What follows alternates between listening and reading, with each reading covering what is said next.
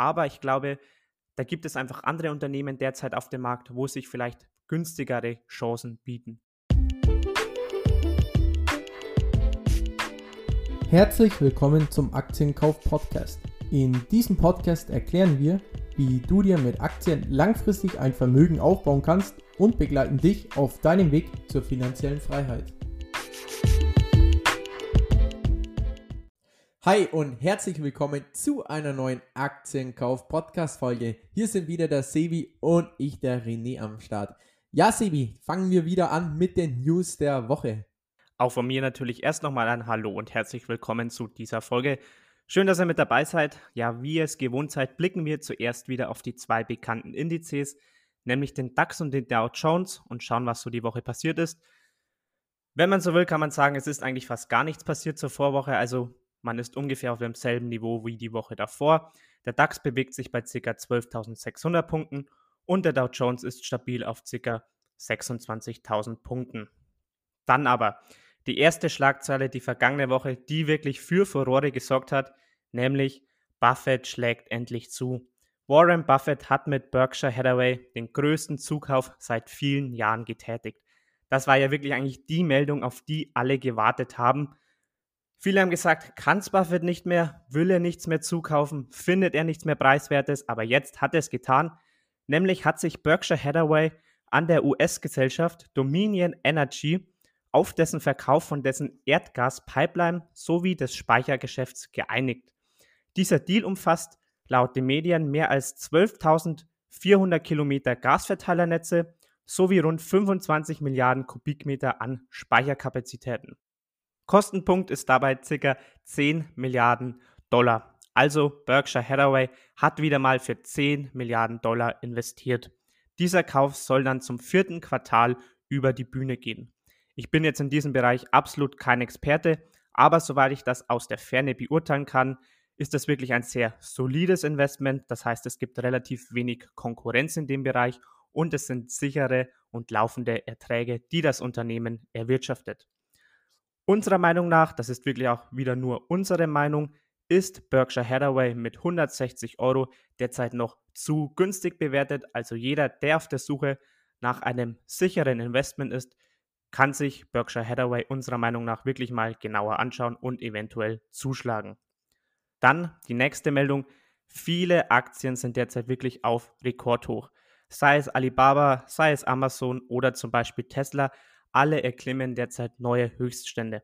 Es ist wirklich Wahnsinn. Was natürlich dabei auffällt, es sind natürlich eigentlich hauptsächlich Tech-Unternehmen.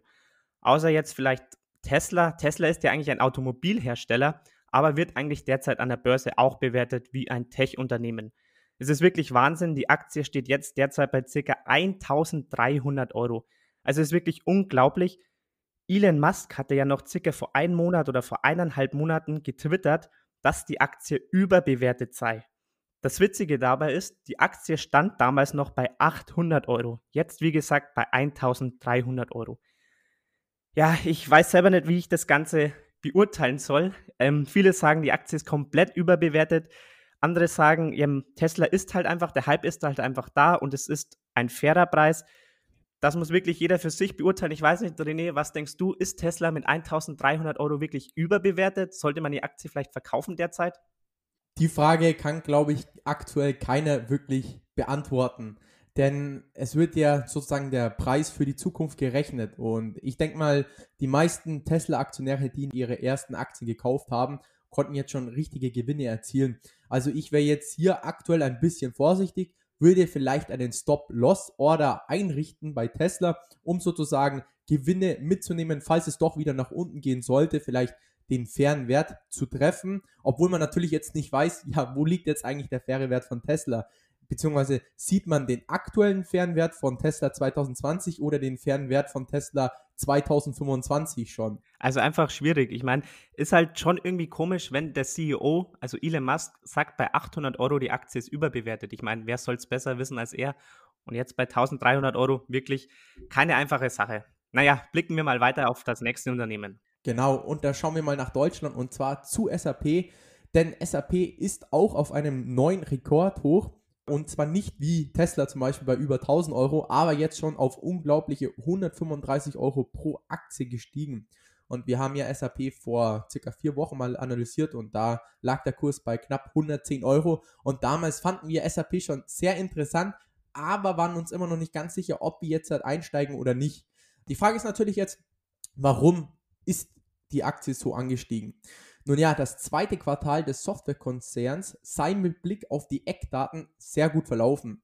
Und die Lizenzerlöse hätten sich sehr solide entwickelt und vor allem die Cloud-Software ist um rund ein Fünftel auf ca. 2 Milliarden Euro gewachsen.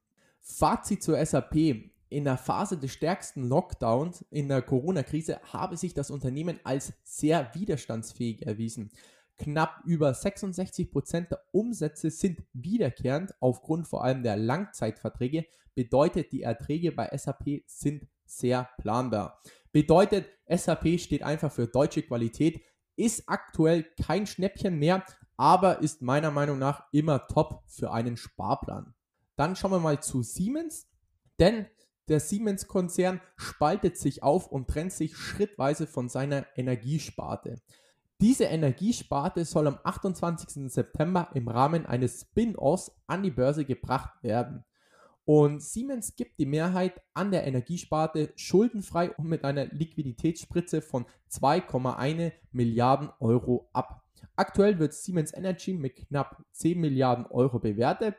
Nun ja, was bedeutet der Spin-off für alle Siemens-Aktionäre? 55% der Anteile sollen an die Siemens-Aktionäre übergehen. Bedeutet, für je zwei Siemens-Aktien in deinem Depot wirst du automatisch eine Aktie des Siemens Energy AG erhalten.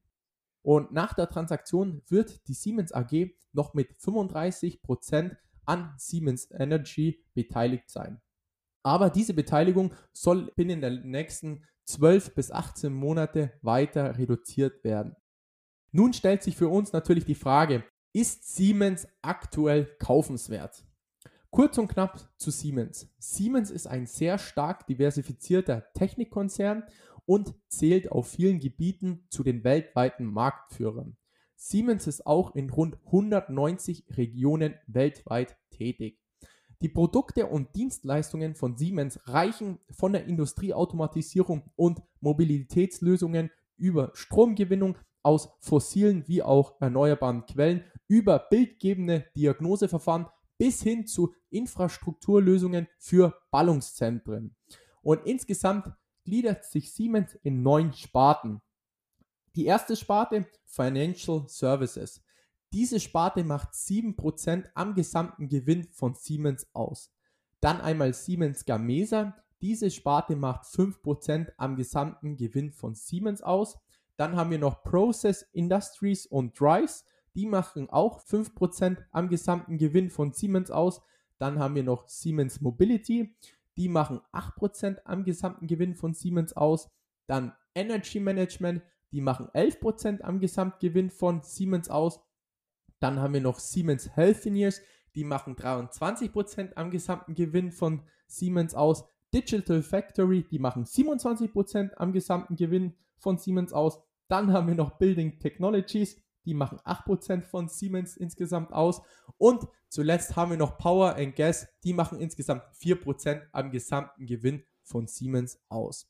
Siemens verfügt aktuell über 60.000 aktive Patente und kein anderes europäisches Unternehmen meldet mehr Patente an als Siemens. Insgesamt gab es bei Siemens schon zwei Abspaltungen. Einmal Siemens Gamesa, das ist ein Unternehmen, im Bereich erneuerbare Energien. Dabei hält Siemens knapp 59 Prozent der gesamten Aktien. Dann haben wir noch Siemens Healthineer, die Medizintechnik-Sparte.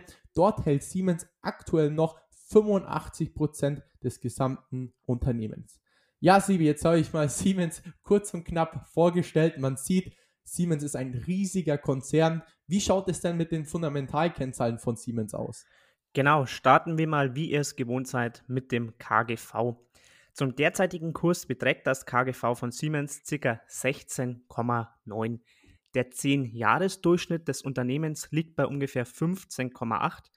Das wiederum bedeutet natürlich, dass Siemens derzeit etwas teurer bewertet ist als ja im Durchschnitt der letzten zehn Jahre. Dann der Blick aufs Gewinnwachstum. Seit 2008 hat das Unternehmen ein jährliches Gewinnwachstum vor Steuern von ca. 10%, oftmals sogar etwas leicht über 10%. Also für so ein großes Unternehmen wie Siemens gibt es hier natürlich auf jeden Fall den Daumen nach oben. Dann Blick auf die Dividendenrendite. Diese ist auch wirklich sehr attraktiv. Nämlich beträgt diese derzeit 3,6 Prozent und vor allem, was auch sehr, sehr gut ist, sie ist sehr sicher. Denn seit 25 Jahren wurde die Dividende nicht mehr gesenkt. Sie wurde sogar fast immer gesteigert. In einigen Jahren, wie beispielsweise 2014 auf 2015, ist sie gleich geblieben. Aber wie erwähnt, oft wurde sie gesteigert. Dabei auch wirklich sehr positiv zu erwähnen, die Ausschüttungsquote, diese liegt nämlich bei ca. 56%, also auch im grünen Bereich. Dann der nächste Blick auf die Eigenkapitalquote, diese auch wirklich sehr positiv bei 33,9% und auch positiv zu erwähnen, im Jahr 2016 lag sie noch bei ca. 27%, also hier konnte sich das Unternehmen über die vergangenen Jahre auch verbessern. Dann die EBIT-Marge bei rund 8%. Dies ist ungefähr der historische Durchschnitt von Siemens. Das heißt, Siemens hat immer eine stabile EBIT-Marge von 8 bis 10 Prozent. Und dann noch der letzte Blick auf die Eigenkapitalrendite von 10 Prozent. Hier auch etwas negativ zu werden, denn im Jahr 2016 hatte man noch eine Eigenkapitalrendite von 15 Prozent, also hier eine leichte Verschlechterung über die letzten Jahre. Wieder die Frage an dich, René. Wie findest du die Kennzahlen? Wertest du sie positiv oder negativ? Also ich werte die Kennzahlen weder positiv noch negativ. Der Piotrowski S-Score von Siemens hat gerade mal 4 von 9 Punkten. Ist jetzt noch nicht ganz so schlecht, aber da sollte Siemens auf jeden Fall noch aufpassen. Und ja, schauen wir mal, wie sich Siemens die nächsten Jahre entwickelt von den Kennzahlen her, äh, wenn sich sozusagen noch weitere Sparten sozusagen von Siemens trennen. Deswegen auch ein kurzer Blick auf die Zukunft von Siemens. Siemens selbst wird künftig nur noch aus drei konzerninternen Sparten bestehen. Der digitalen Fabrik, der smarten Infrastruktur und der Financial Services. Bedeutet sozusagen, Siemens möchte einmal die Kosten verringern, die Bürokratie senken, mehr unternehmerische Freiheit bieten und flexibler in den Alltagsgeschäften sein. Ja, Sebi, wie sieht es denn zwecks den Chancen und Risiken von Siemens aus? Ja, blicken wir zuerst mal wieder auf ein paar Risiken.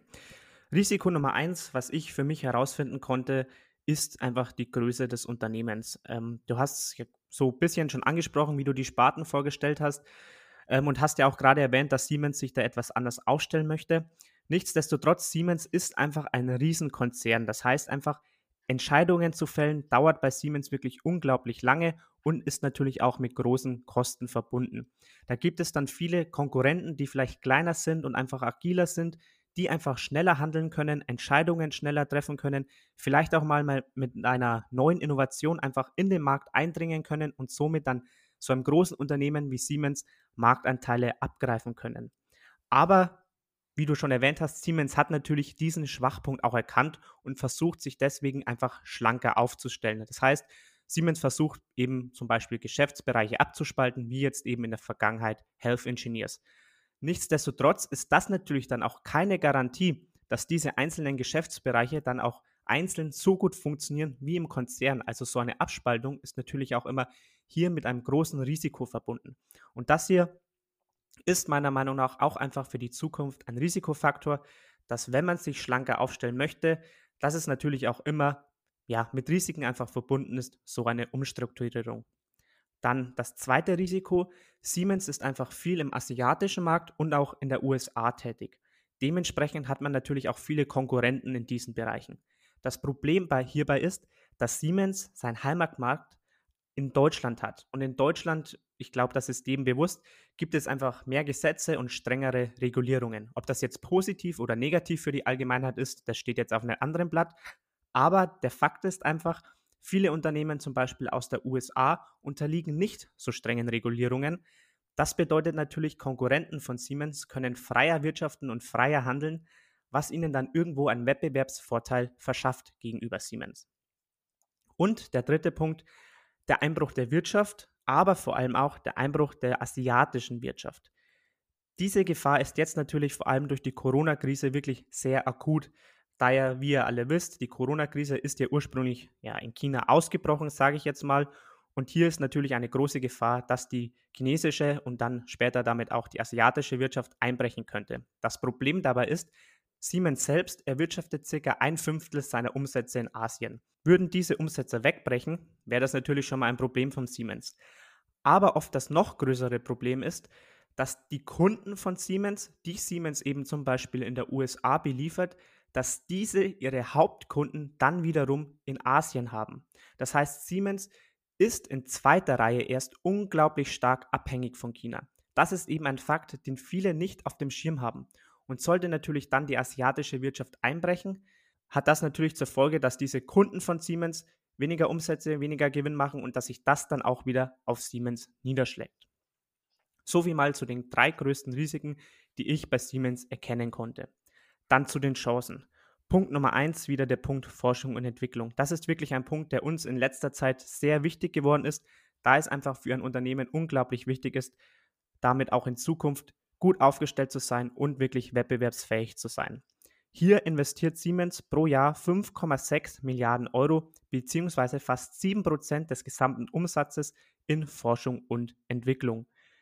Insgesamt arbeiten dabei sogar 42.000 Mitarbeiter von Siemens in diesem Bereich. Wirklich sehr beeindruckend und das zeigt natürlich, dass Siemens mit hoher Wahrscheinlichkeit auch in Zukunft gut aufgestellt ist. Punkt Nummer zwei, die Größe des Unternehmens. Diesen Punkt habe ich jetzt vorher schon bei den Risiken genannt, jetzt auch nochmal bei den Chancen. Auf der einen Seite wird man dadurch natürlich unagiler und irgendwie unbeweglicher. Auf der anderen Seite senkt das natürlich auch irgendwo die Risiken. Das heißt, Siemens ist, der René hat es vorher schon gesagt, wie so eine Art Industriefonds oder Industrie-ETF. Man kann sich vielleicht vorstellen wie so ein großes Schiff. Also auf der einen Seite ist man unbeweglicher, aber auf der anderen Seite kann man auch so nicht so schnell sinken, wie vielleicht so ein kleines Motorboot oder Schnellboot. Also bietet Chancen, aber auch Risiken, einfach diese Größe des Unternehmens.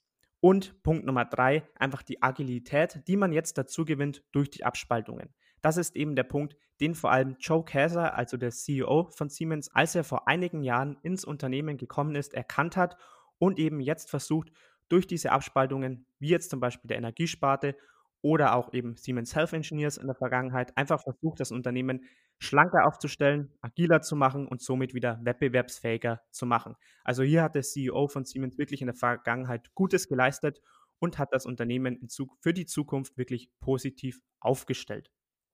Ja, René, was ist jetzt dein Fazit mit den Kennzahlen, mit den Zukunftsaussichten? Was denkst du über Siemens? Ja, insgesamt gefällt mir Siemens sehr gut. Siemens ist einerseits wirklich sehr breit aufgestellt und auch in vielen zukunftsträchtigen Sparten vertreten. Andererseits gefällt mir natürlich auch die Dividende bei Siemens sehr gut. Bei einer Ausschüttungsquote von knapp 50 Prozent erhält man aktuell eine sehr zuverlässliche Dividende bzw. Dividendenrendite von knapp 3,6 Prozent. Und auch die Strategie für die Zukunft, also die Abspaltung der Sparten, gefällt mir sehr gut. Bei einem Preis von aktuell 107 Euro ist für mich Siemens aktuell kaufenswert. Also einmal Siemens kaufen und für die nächsten 10 bis 20 Jahre halten. Das ist natürlich meine Meinung. Sebi, wie sieht es bei dir aus? Also erstmal zu den Sachen, die du gesagt hast, kann ich nichts dagegen einwenden. Das sehe ich genauso. Aber ich muss sagen, für den derzeitigen Preis ist mir persönlich Siemens um jetzt seine erste Position aufzubauen, einfach zu teuer. Ähm, vielleicht mal, wenn man es vor allem im KGV betrachtet, ist die Aktie historisch etwas teurer bewertet. Und wenn ich in ein Unternehmen investiere, ich möchte natürlich möglichst vielleicht günstig einsteigen. Und hier sehe ich bei Siemens jetzt einfach nicht gerade die Kaufgelegenheit. Also ich glaube auch für einen langfristigen Investor kann er jetzt auch mit, auch jetzt mit einem Einstieg eigentlich nichts falsch machen. Aber ich glaube, da gibt es einfach andere Unternehmen derzeit auf dem Markt, wo sich vielleicht günstigere Chancen bieten. Wer allerdings Siemens-Aktien in seinem Depot hat, dem würde ich raten, oder wer meine persönliche Meinung wirklich keine einzige dieser Aktien zu verkaufen, da sich Siemens auch wirklich für die Zukunft top aufstellt und natürlich auch im Blick auf die Dividendenrendite diese, wie ich erwähnt habe, wirklich eigentlich zuverlässig steigert oder immerhin mindestens stabil lässt. Daher würde ich wirklich keine einzige Aktie verkaufen. Für einen Einstieg, wie erwähnt, wäre es mir aktuell etwas zu teuer. Das sind natürlich nur unsere Meinungen. Es ist keine Kaufempfehlung und keine Anlageberatung. In diesem Sinne, Leute, macht's gut. Wir hören uns dann wieder nächste Woche. Falls dir die Folge gefallen hat, lass doch gerne eine 5-Sterne-Bewertung auf iTunes da oder teile die Folge mit deinen Freunden. In diesem Sinne, habt einen guten Start in die Woche und wir hören uns nächsten Sonntag wieder.